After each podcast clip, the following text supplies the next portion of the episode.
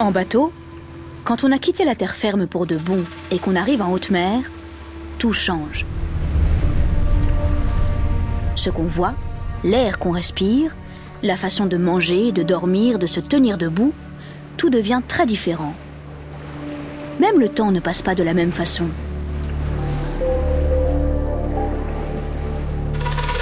C'est un peu comme basculer dans un tout nouveau monde entièrement rempli de bleu. Il y a la mer, il y a le ciel et rien d'autre. Même pas de mouettes, même pas d'oiseaux. Seulement le bruit des cordes qui frottent contre le bastingage, le roulis du navire qu'on entend au fond de la cale et le murmure de la coque qui fend l'eau.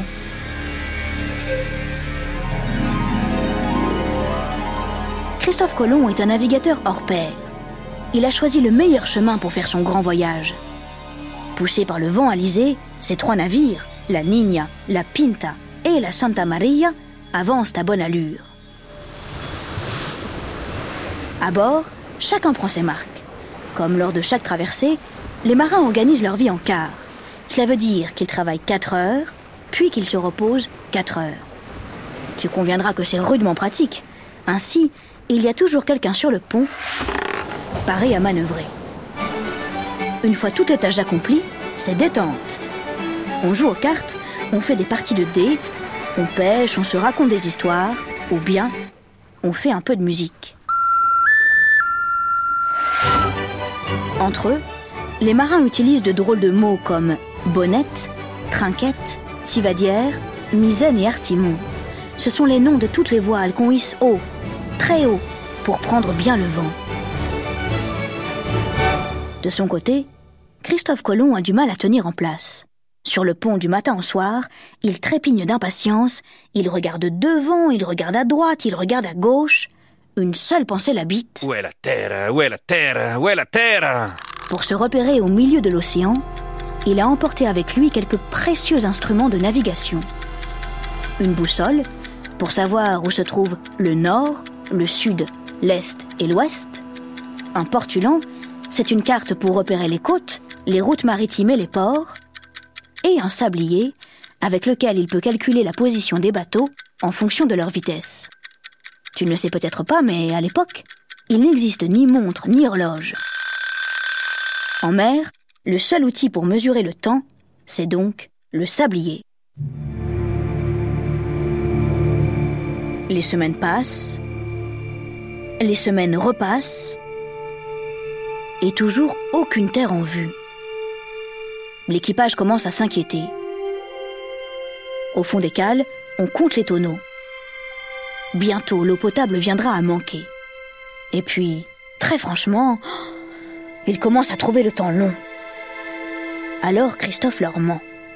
Oui, c'est vrai, tu as raison, ce n'est vraiment pas très honnête de sa part, mais il trafique ses calculs et il raconte parfois un peu n'importe quoi sur les distances parcourues. Mais non, mais pas du tout, vous rigolez, on a à peine avancé. N'empêche, les marins voient tout rouge et il doit amadouer certaines fortes têtes. Lorsque le soleil se couche, le vendredi 12 octobre, la nuit est claire et la mer est calme.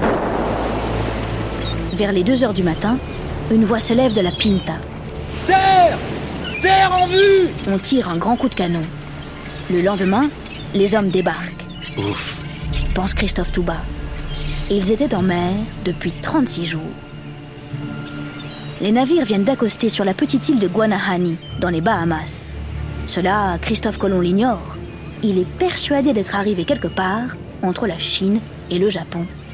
Et oui, ses calculs étaient faux et il n'avait surtout pas prévu l'existence d'une Terre en fait un continent entier, à l'ouest, entre l'Europe et l'Asie. Christophe est subjugué par la beauté des lieux. L'île est tellement belle qu'on se croirait au paradis. Les arbres sont immenses et de mille espèces différentes. Certains, avec leurs longues branches de plus de 700 ans, peuvent toucher les étoiles. Derrière les plages, il y a des prés et des champs qui s'étendent à perte de vue. Dans la forêt, il découvre tout un tas de nouveaux animaux assez étonnants. Pour la première fois, il goûte le maïs, l'ananas, le piment et le tabac. Christophe prend possession de cette nouvelle terre au nom de la reine et du roi d'Espagne. Il la baptise San Salvador. Ce qui, quand on y pense, est plutôt culotté étant donné qu'il y a déjà des habitants. D'ailleurs, il fait très rapidement leur connaissance. Sur ces terres paradisiaques vivent les Taïnos. Les Taïnos ont la peau mate et leurs cheveux sont noirs. Leur mode de vie est très différent de celui des nouveaux arrivants. Ils ne portent pas de vêtements, mais ils se peignent le corps et le visage. Ils vivent dans des huttes et dorment dans des hamacs. Ils nagent extrêmement bien et se déplacent en pirogue. Les Taïnos sont très accueillants avec ces drôles de messieurs barbus qu'ils pensent tout droit venus du ciel. Parce qu'ils se croient arrivés aux Indes, Christophe les appelle les Indiens. Christophe Colomb et ses hommes sont aux anges. Mais ils ne sont pas venus pour raisons touristiques. Hélas, ils cherchent de l'or et ils en trouvent peu. En plus, cette île a beau être splendide, elle ne ressemble pas du tout aux descriptions de Marco Polo dans son livre des merveilles. Où sont, par exemple, les palais au toit d'or? Avec des gestes, les Taïnos leur font comprendre qu'ils trouveront le précieux métal et en grande quantité dans les îles des environs.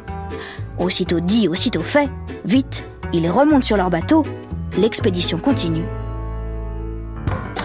Et en effet, ils découvrent plusieurs îles que Christophe baptise chaque fois d'un nouveau nom espagnol. Santa Maria del Concepción, Fernandina ou Isabella. Lorsque le 28 octobre, ils accostent sur l'île de Cuba, dans les Caraïbes, ils pensent avoir trouvé le Japon. Le 6 décembre, les navires débarquent sur l'île d'Haïti. Christophe Colomb est sidéré. Oh, c'est incroyable. Certains paysages ressemblent à l'Espagne. C'est tout trouvé, cette île s'appellera Hispaniola. Un soir, alors qu'il a un peu le mal du pays, il écrit dans son journal La terre plane d'Hispaniola me rappelle les belles campagnes espagnoles. Les terres cultivées ressemblent aux champs de blé en mai dans les campagnes de Cordoue. Hispaniola est une grande île. La plus grande de celles qu'a découverte Christophe. Et c'est une île qui a un chef, Guacanagari. Quelques jours après l'arrivée des trois navires, il vient se présenter et saluer les Européens. Sur le cou et les poignets, il porte des colliers et des bracelets faits de coquillages roses et jaunes. Sur la tête, il s'est coiffé d'une épaisse couronne d'or, sculptée en forme d'oiseau. Tous, sans exception, sont impressionnés par son allure. En plus, il leur donne de l'or.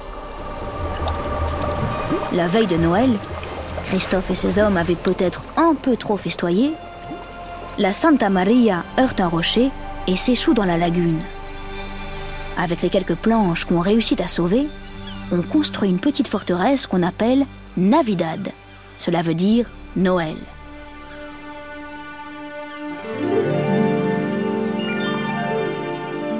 Puis vient le temps de retourner en Espagne. Avec un bateau en moins, tout le monde ne peut pas rentrer. 39 hommes décident de rester sur place. Ce sont les premiers colons.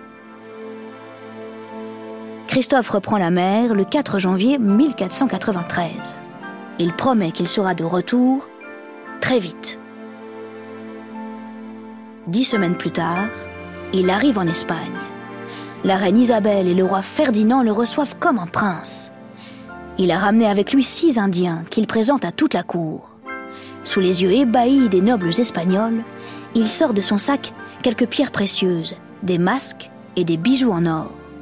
Il fait goûter le tabac, l'ananas et le maïs. Et au moment du dessert, il fait voler devant tout le monde un animal étonnant aux plumes multicolores. Tu as reconnu? Oui, c'est un perroquet. Christophe Colomb repartira trois autres fois vers ces îles magiques qu'il a découvertes tout à l'ouest. Toute sa vie, il reste persuadé d'être arrivé aux Indes. Il ne saura jamais qu'il a posé le pied sur un nouveau continent. D'autres explorateurs ont parcouru les océans à la même époque. Jacques Cartier, Vasco de Gama, Fernand des Magellan Mais tout ceci, je te le raconterai, tu le sais bien. Dans une autre Odyssée.